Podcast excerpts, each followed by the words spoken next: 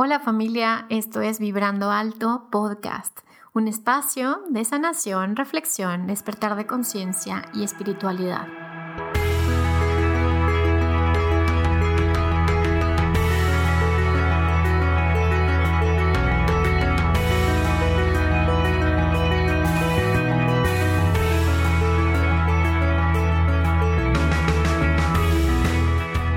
Yo soy Verónica Fuentes y soy autora, sanadora, terapeuta, madre y un ser de luz que como tú vino a experimentar en este planeta Tierra. Durante este espacio vamos a estar platicando de todos estos temas en los que siempre has tenido dudas, has querido investigar, pero tal vez no había sido el tiempo. Y hoy estamos listos para abrirnos a, a una nueva dimensión y a una nueva vibración. Si tú estás listo, yo estoy lista, comenzamos.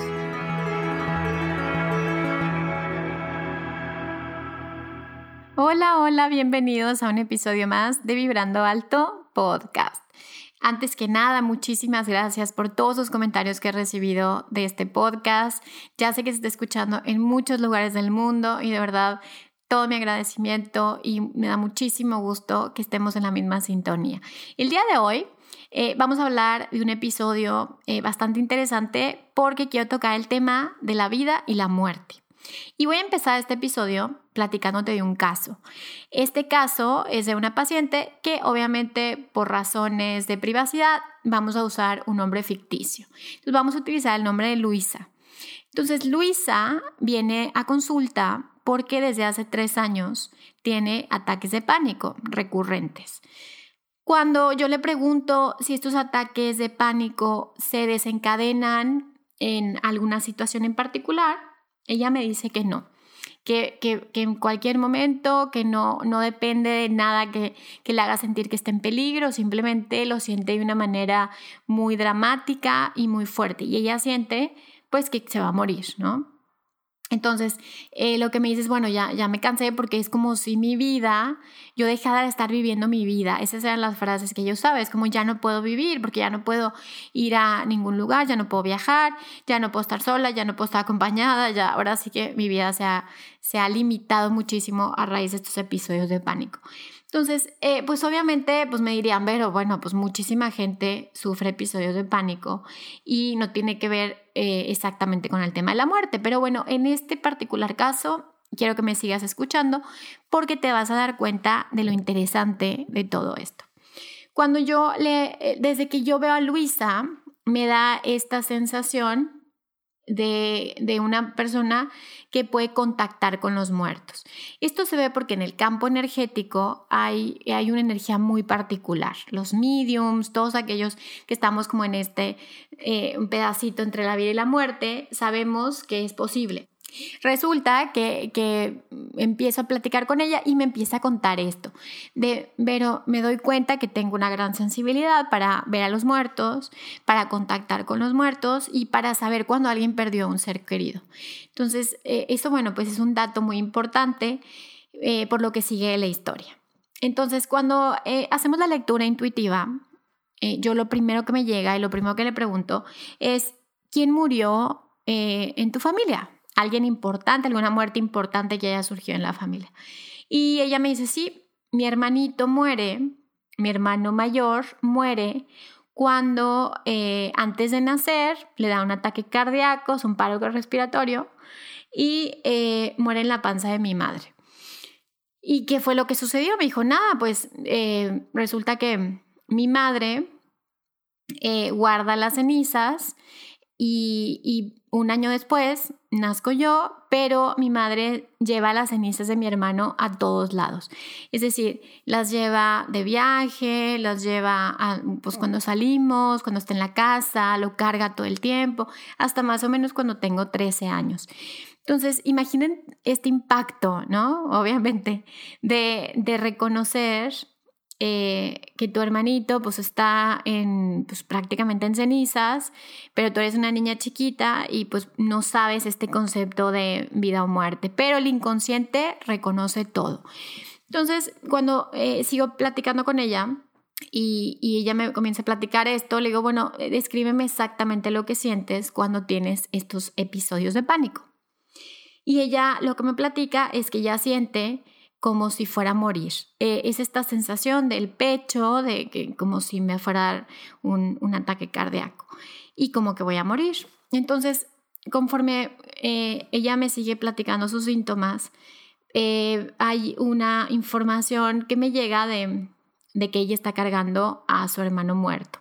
Y bueno, los hermanos vivos que vienen después de una muerte de un hermano que no, que no puedo nacer, pues son niños de sustitución, en el que cuando los padres no han hecho un, un duelo correcto, vaya, un duelo en, en, todo el sentido de todo el tiempo que se requiere para procesar este duelo, pues los padres a veces congelan ese duelo, viene otro hijo y hay una sobremirada a este siguiente hijo porque realmente no están mirando a este hijo, sino al hijo que muere.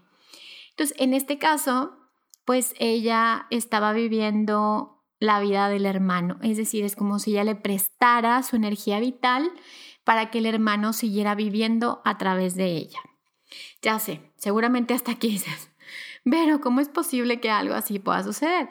Pues sí, en realidad eh, esto lo estudió el maestro Salomón Selam y es un término que se conoce como yaciente. El yaciente es aquel que eh, carga con los muertos o con muertos del sistema familiar, los cuales esos duelos quedan congelados o quedan bloqueados en el sistema familiar, entonces los más sensibles vienen y cargan literalmente con los muertos. Esto significa que el vivo eh, pierde energía vital, pierde energía de vida y eh, tiene ciertos síntomas como de un muerto, o sea, síntomas muy interesantes como que tienen mucho frío en las manos y en los pies, que prefieren los lugares oscuros, que no les gustan los ruidos, que tienden a, a gustarles como esas cosas que son muy oscuras como, ya sabes, como, o sea, eh, personas que les gusta eh, la música que es como muy oscura y todo lo que tiene que ver más con oscuridad que con luz. Entonces, generalmente lo que este maestro encontró, el maestro Salomón, es que eh, había muertes en el sistema familiar y que ya sea por fechas o por ser un hijo que viene después, un hijo de sustitución, es una repetición por lo tanto, esta persona carga muertos. Es decir, hay personas que llegan a cargar hasta 30 muertos de su sistema familiar. Así. Entonces, bueno, volviendo al caso de Luisa. Luisa, al darse cuenta de que ella estaba cargando a su hermanito muerto, seguramente me van a preguntar, bueno, pero ¿y, ¿y, cuál es el paso? O sea, ¿cuál es el paso siguiente? Pues bueno, el paso siguiente es primero hacer conciencia de esto y que obviamente una parte de ella lo hace por amor, por amor a sus padres, por amor particularmente a su madre, porque percibe su energía que su madre se quiere morir porque obviamente no ha, no ha procesado este duelo. Y ella pues dice, no, no te mueras, yo voy a traer en vida a mi hermano. ¿Qué sucede? Pues que ella pierde su propio destino, su propia vida, su propio camino por amor al clan, por amor al sistema familiar. ¿Qué se hace en estos casos? Bueno, en estos casos lo primero obviamente es hacer conciencia de cuáles son estos muertos que yo estoy cargando. Y eh, particularmente el tema de, este, de este episodio en particular es, si estoy en la vida, o sea, yo estoy viva, yo aquí estoy, eh, ¿qué tanto, qué porcentaje realmente estoy en la vida y qué porcentaje realmente estoy en la muerte?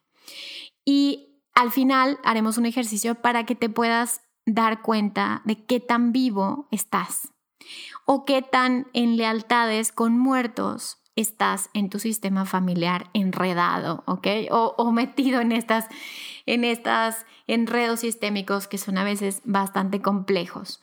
Ahora, eh, en este caso particular de Luisa, bueno, pues definitivamente cuando ella hace conciencia, cuando ella puede mirar a este hermanito, cuando ella puede decirle al hermanito que siente mucho su destino y que también reconoce la culpa porque ella pues ganó, y él perdió la vida. Y a veces cuando suceden estas cosas cargamos esta culpa de por qué yo no, por qué yo estoy viva y por qué tú sí te moriste. Entonces a veces cargamos esta culpa en la vida y no nos permitimos tomar la vida al 100%. Entonces a reconocer esto, pues obviamente Luisa regresa la energía a su hermanito, regresa el duelo a su mamá y ella puede dar el espacio para que su alma pueda integrarse en sus cuerpos. ¿Qué pasa con el alma entonces? El alma vuelve a entrar en su energía, o sea, en su cuerpo, en este caso, y puede tomar su verdadero camino. Seguramente hasta aquí es como, ¡ah! Pero no sabía que era posible eso.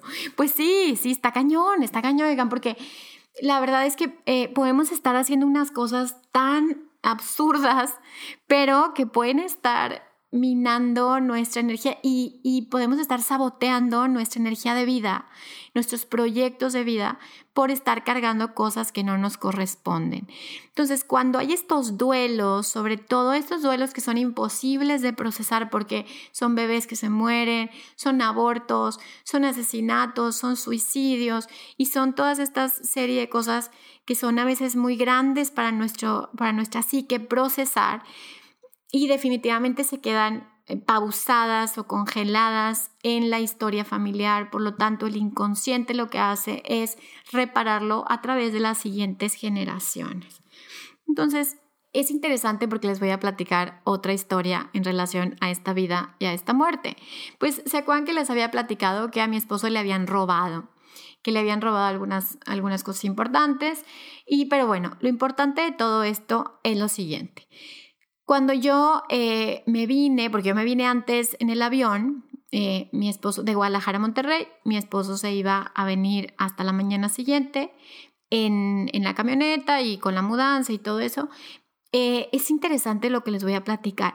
Esa noche yo sentía como que mi esposo eh, se había vuelto como un guía espiritual. O sea, es muy complejo lo que les voy a platicar, pero es como si me hubiera vuelto un guía espiritual y me dijera que, que no me preocupara, que él me iba a cuidar, que él me iba a acompañar en la vida. Y yo decía, ay, qué raro, qué raro que sienta como si mi esposo se hubiera vuelto un fantasma y estuviera atrás de mí como apoyándome si mi esposo está vivo. Bueno, al día siguiente, cuando yo me, eh, bueno, para esto yo había soñado este robo tres veces, las tres noches anteriores, y cuando yo me despido de él, entonces eh, lo veo y me da como unas ganas de llorar así terribles y le digo, híjole, siento, o sea, siento una cosa horrible. Le dije, pero por favor prométeme que no te vas a morir. Y mi esposo me ve con cara de susto y me dice, ¿cómo? O sea, no, no me voy a morir. Y yo, prométemelo. Me dice, no, te lo prometo, no me voy a morir. Bueno, para no hacerles el, cuento largo, yo me vengo, me voy a Monterrey con los niños y, él se queda eh, en Guadalajara. Cuando sucede todo esto, pues yo no, ni sabía ni supe que había pasado este robo, que había sido obviamente un riesgo para su vida y una situación muy fuerte. Pero más allá de todo eso, eh, él se da cuenta después que tiene esta lealtad a nivel sistémico con su abuelo paterno y se da cuenta que su abuelo paterno había sido un militar y había estado involucrado en una situación eh, bastante fuerte en el nivel del gobierno, pues del país de donde él es.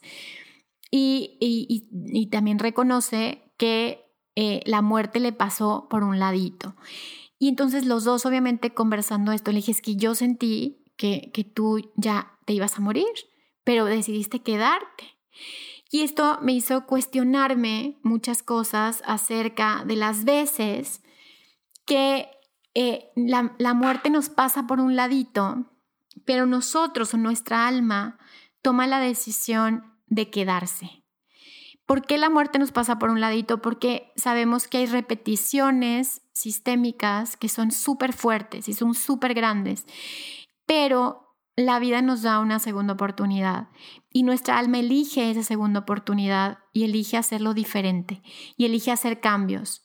Entonces, esto se los platico porque obviamente todas estas experiencias que les estoy platicando en realidad eh, alrededor de la vida y la muerte, todos nosotros estamos eh, entre la vida y la muerte constantemente.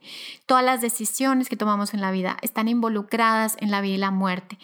y cómo es que nosotros podemos tomar decisiones que están más alineadas con la vida y menos alineadas con la muerte. Definitivamente tiene que ver con mirar el pasado. Así, tal cual. Porque si nosotros estamos peleando con nuestro mundo exterior y estamos tratando de cambiar nuestro mundo exterior, si ni siquiera reconocemos la información que está dentro de nuestro propio campo familiar, nuestro propio campo mórfico, pues es obviamente un estado en el que nos, es una locura, porque estamos, es como cuando te estás maquillando en el espejo y empiezas a maquillar el espejo, entonces no tiene ningún sentido, es una pérdida de tiempo.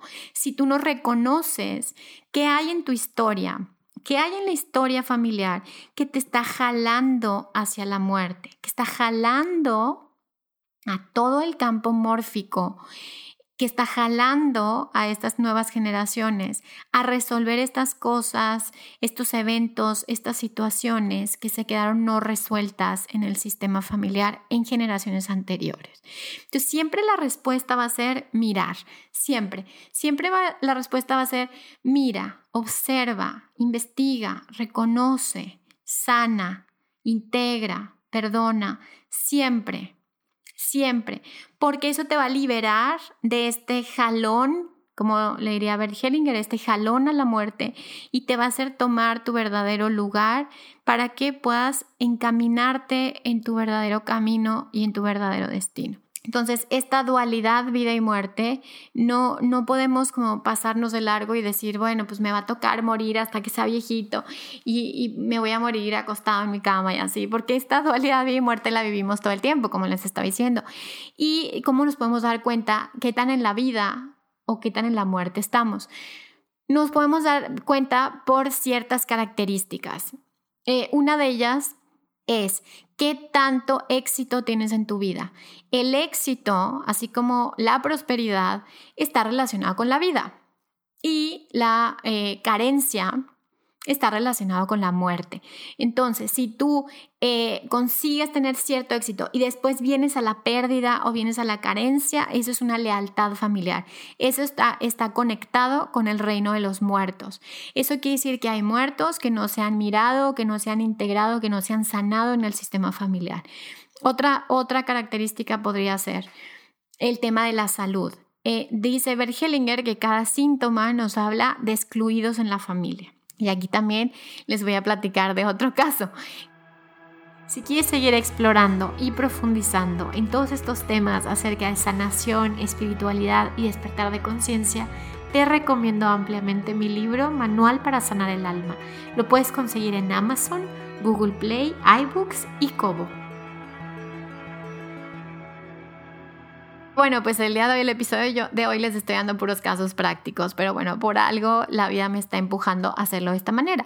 Y alguna vez me tocó también alguna consultante que venía con muchos, muchos temas de salud.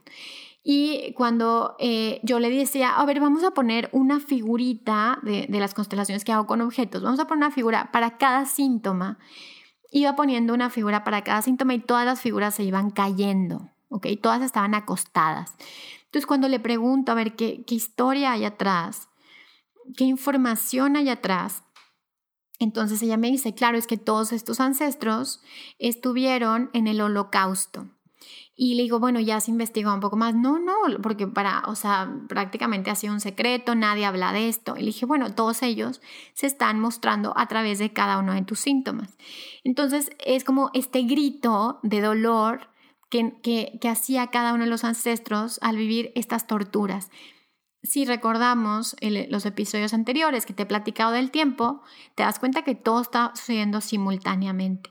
Entonces, prácticamente todo aquello que no se ha integrado y que no se ha vuelto, como no se ha dado la, la forma eh, en la que se puede transmutar en forma de sabiduría, entonces todos esos eventos se siguen repitiendo y siguen sucediendo de manera simultánea hasta que esto para. Entonces, al mirar eh, todo esto, pues, ¿qué podemos ver? ¿Qué podemos darnos cuenta? ¿Qué podemos hacer diferente? Que eso es lo importante. Pues mirar, mirar, como les decía, a ver, ¿cómo es tu éxito? ¿Cómo es tu salud? Y qué tanto, qué tanta energía tienes eh, para seguir tu camino, qué tanta energía y qué tanta vida hay dentro de ti para seguir en tu camino. ¿Qué pasa, por ejemplo, con los niños? Los niños que son muy enfermizos, los niños que tienen accidentes, los niños que ya nacen con algo congénito, pues nos habla de estos sistemas familiares que tienen estos eventos eh, anteriores que no han sido sanados. Entonces, hasta aquí. Nos queda claro que podemos estar en la vida y podemos estar un poco muertos, ¿verdad? O mucho muertos, o sea, muy, muy muertos. Y también eh, puede haber muertos que no están en paz. Puede haber muertos que todavía eh, no han llegado a su paz y que se manifiestan a través de nuestra propia vida. Entonces me da risa porque la gente me dice, ay no, qué miedo, qué miedo, pero ver muertos. ¿Y cómo le haces? Y yo, ¿cómo que qué miedo? O sea, al final todos estamos rodeados de vivos y de muertos. Simplemente son reinos que no puedes percibir o que no te puedes dar cuenta a nivel consciente, pero ahí están. Entonces es importante que tus muertos estén en paz. Es importante que tus... Eh, los muertos de tu sistema familiar, o sea, es decir, los que fueron asesinados, despojados, violados, violentados de tu sistema familiar a otro sistema también estén en paz, para que la paz regrese a tu propia familia y tú puedas tomar un destino y puedas vivir realmente en paz.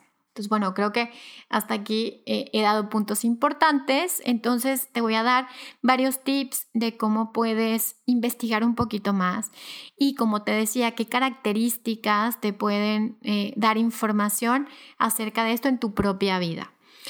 Entonces, la vida, como les decía, la vida es éxito, es salud, es amor, es prosperidad, es energía, es, son cosas bonitas, ya sabes, claro, la vida trae de todo, pero eh, en general podría decirse que es una vida de éxito. ¿Por qué? Porque el primer éxito que tú tienes es pues el nacer. Entonces, prácticamente, si tú naciste, pues eres una persona exitosa. Entonces, si me estás escuchando en este momento, felicidades. Eres exitoso o exitosa. Ahora, si no manifiestas ese éxito en tu vida, si no reflejas ese éxito en tu vida, es por algo. Y ese algo puede ser porque estés tomando el lugar de uno o de varios muertos en tu sistema familiar. ¿Qué pasa, Pero si me doy cuenta de que, bueno, sí, puede ser, puede ser que yo esté cargando con con ciertos muertos de mi sistema familiar. Y entonces, ¿qué puedo hacer para que los muertos estén con los muertos y los vivos estén con los vivos? Bueno, el primer paso es reconocer. Reconocer quiénes eran, qué pasó en su historia, qué sucedió para que esos muertos estén eh, mostrando a través de tu propia vida, qué no se ha visto, qué no se ha mirado. Y hacer, yo le recomiendo hacer rituales, rituales de psicomagia, rituales en las que el inconsciente pueda reconocer que ese muerto ha sido mirado y ahora todo está en paz. Simplemente un ejercicio de psicomagia puede ser hacer un altar, puede ser eh, hacer un dibujo de ese ancestro, puede ser colgar una fotografía de tu abuelo, de, de tu abuela en tu casa un tiempo y puede ser traerlos un rato a la vida para que luego puedan descansar en paz. ¿Qué pasa con todos ellos que no tuvieron la oportunidad de nacer? Como son los abortos o como son estos bebés que nacen y luego eh, mueren instantáneamente. ¿Qué pasa? Bueno, pues un buen ritual puede ser eh, traerlos ahora sí que contigo de manera consciente eh, durante unos días para que puedan experimentar un rato la vida y después dejarlos en paz. ¿Cómo puedes hacer eso? Simplemente es un ritual.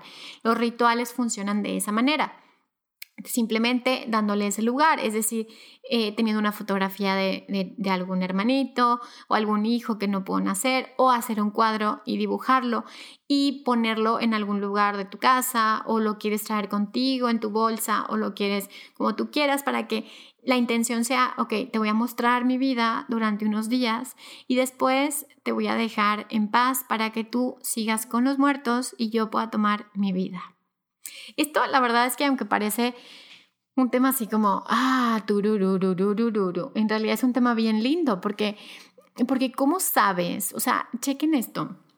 ¿Cómo sabes que que nosotros que estamos vivos simplemente no estamos preparándonos para eh, la verdadera vida que puede ser después de esta vida. O sea, ¿cómo sabemos que simplemente no son transiciones que pasan para llegar a otra capa de mayor experiencia y de mayor conciencia. Entonces creemos como que ah, eh, esto es lo más importante y lo más valioso cuando no lo sabes, no sabes si después de vivir eh, realmente venga un profundo despertar. Por lo tanto, estar en, en eh, una reconciliación de la vida y de la muerte en esta vida te permite estar en paz para lo que venga una vez que decidas o que decida tu alma, más bien que decida el creador, que tú vayas a pasar a la siguiente fase o a la siguiente transición. Ahora, cuando me preguntan, pero ¿y, qué pasa con los que se suicidaron o con los que fueron asesinados? O, por ejemplo, el otro día me, platicaba una, una chava eh, que me decía, pero eh, iba a ir a un programa forense y qué pasaba con las almas que mueren como en esta muerte súbita o en accidentes y qué pasaba con el alma, si el alma se queda como en shock y dice, o sea, oh my gosh, ¿qué me pasó? Estoy vivo, estoy muerto, o si el alma realmente sabe lo que viene. Y la verdad, mi respuesta es, depende muchísimo la conciencia que tenga esa alma. Hay conciencias que, ah, sea como sea tu muerte, sabes que lo que viene eh, simplemente es un, es, un, es un paso para el siguiente camino y es un paso para la siguiente evolución. Pero hay quien su conciencia está demasiado apegada con lo material, con la materia, con, con el planeta Tierra y eligen quedarse. Y eligen quedarse mucho tiempo y, que, y eligen penar. Imagínense, penar por sus propias creencias de lo que hicieron mal. Entonces hay almas que no pueden descansar en paz por sus propios programas y sus propias creencias de lo que está bien y de lo que está mal. Y creen que Dios los va a castigar y los va a mandar al infierno. Y entonces prefieren quedarse en el limbo que ir hacia el otro lado del velo, donde lo más bonito va a pasar. Entonces, ¿qué, ¿cuál es la tarea con todo esto, Vero? Pues ya les dije, investiguen sus propios muertos en su sistema familiar, chéquense qué tanto, qué tantos tú estás ligada con los muertos, a qué muertos has tratado de traer a la vida a través de tu propia experiencia, suéltalos, déjalos en paz, termina esos duelos que han quedado abiertos, termina tus propios duelos, regresa a los duelos que no son tuyos. Y simplemente ponte las pilas para estar 100% consciente y despierto en la vida, en el presente, porque del otro lado viene otra fase y otro nivel que ni siquiera sabemos qué es, ¿ok? Podemos imaginar, podemos sentir, o sea, inclusive como medium te puedes decir, pero cada alma tiene su propio camino y cada alma va al lugar donde, donde tiene que ir. Entonces, esto es lo que, lo que te quería platicar el día de hoy acerca de la vida y la muerte y, y de todas las matices que hay entre estos temas. Y antes de pasar al ejercicio, lo que quiero es que te cuestiones y que, y que digas, ok, ¿qué tan en la vida estoy en el aquí y en el ahora? ¿Qué tan en la vida me siento? ¿Estoy en el reino de los vivos? O estoy en el reino de los muertos. Y entonces simplemente cierra tus ojos y respira profundo. Y quiero que simplemente hagas esta pregunta, así ahora sí que al universo o al creador, ¿ok? ¿Qué porcentaje en este momento estoy en la vida?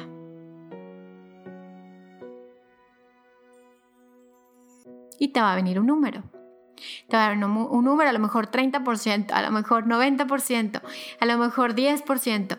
Entonces, ¿qué porcentaje estás en la vida, en el aquí y en el ahora? Y si tu porcentaje es bajo, entonces tu trabajo, regresar lo que no es tuyo y tomar la vida que te fue transmitida y que te fue dada.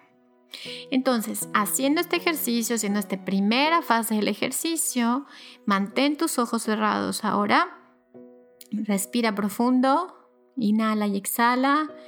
Y esta vez vamos a conectarnos profundamente con la tierra.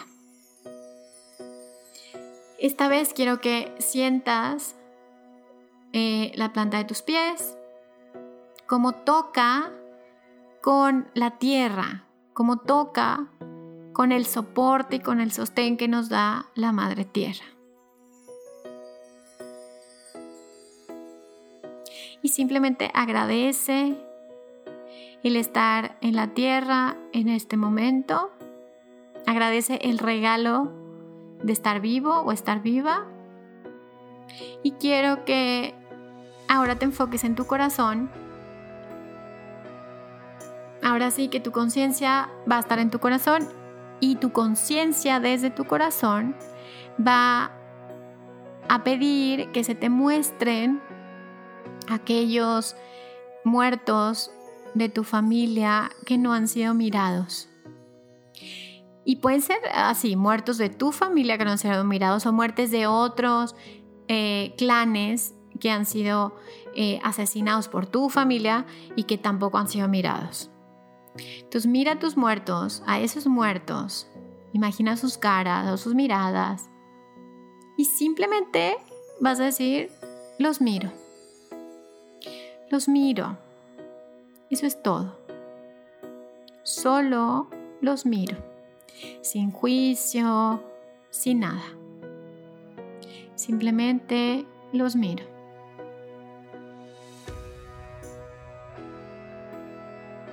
Y deseo desde mi corazón que encuentren su paz.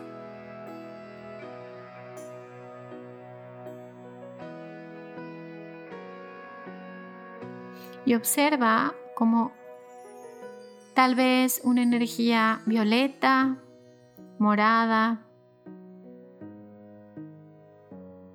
comienza a cubrir a todos estos muertos de tu familia o del clan.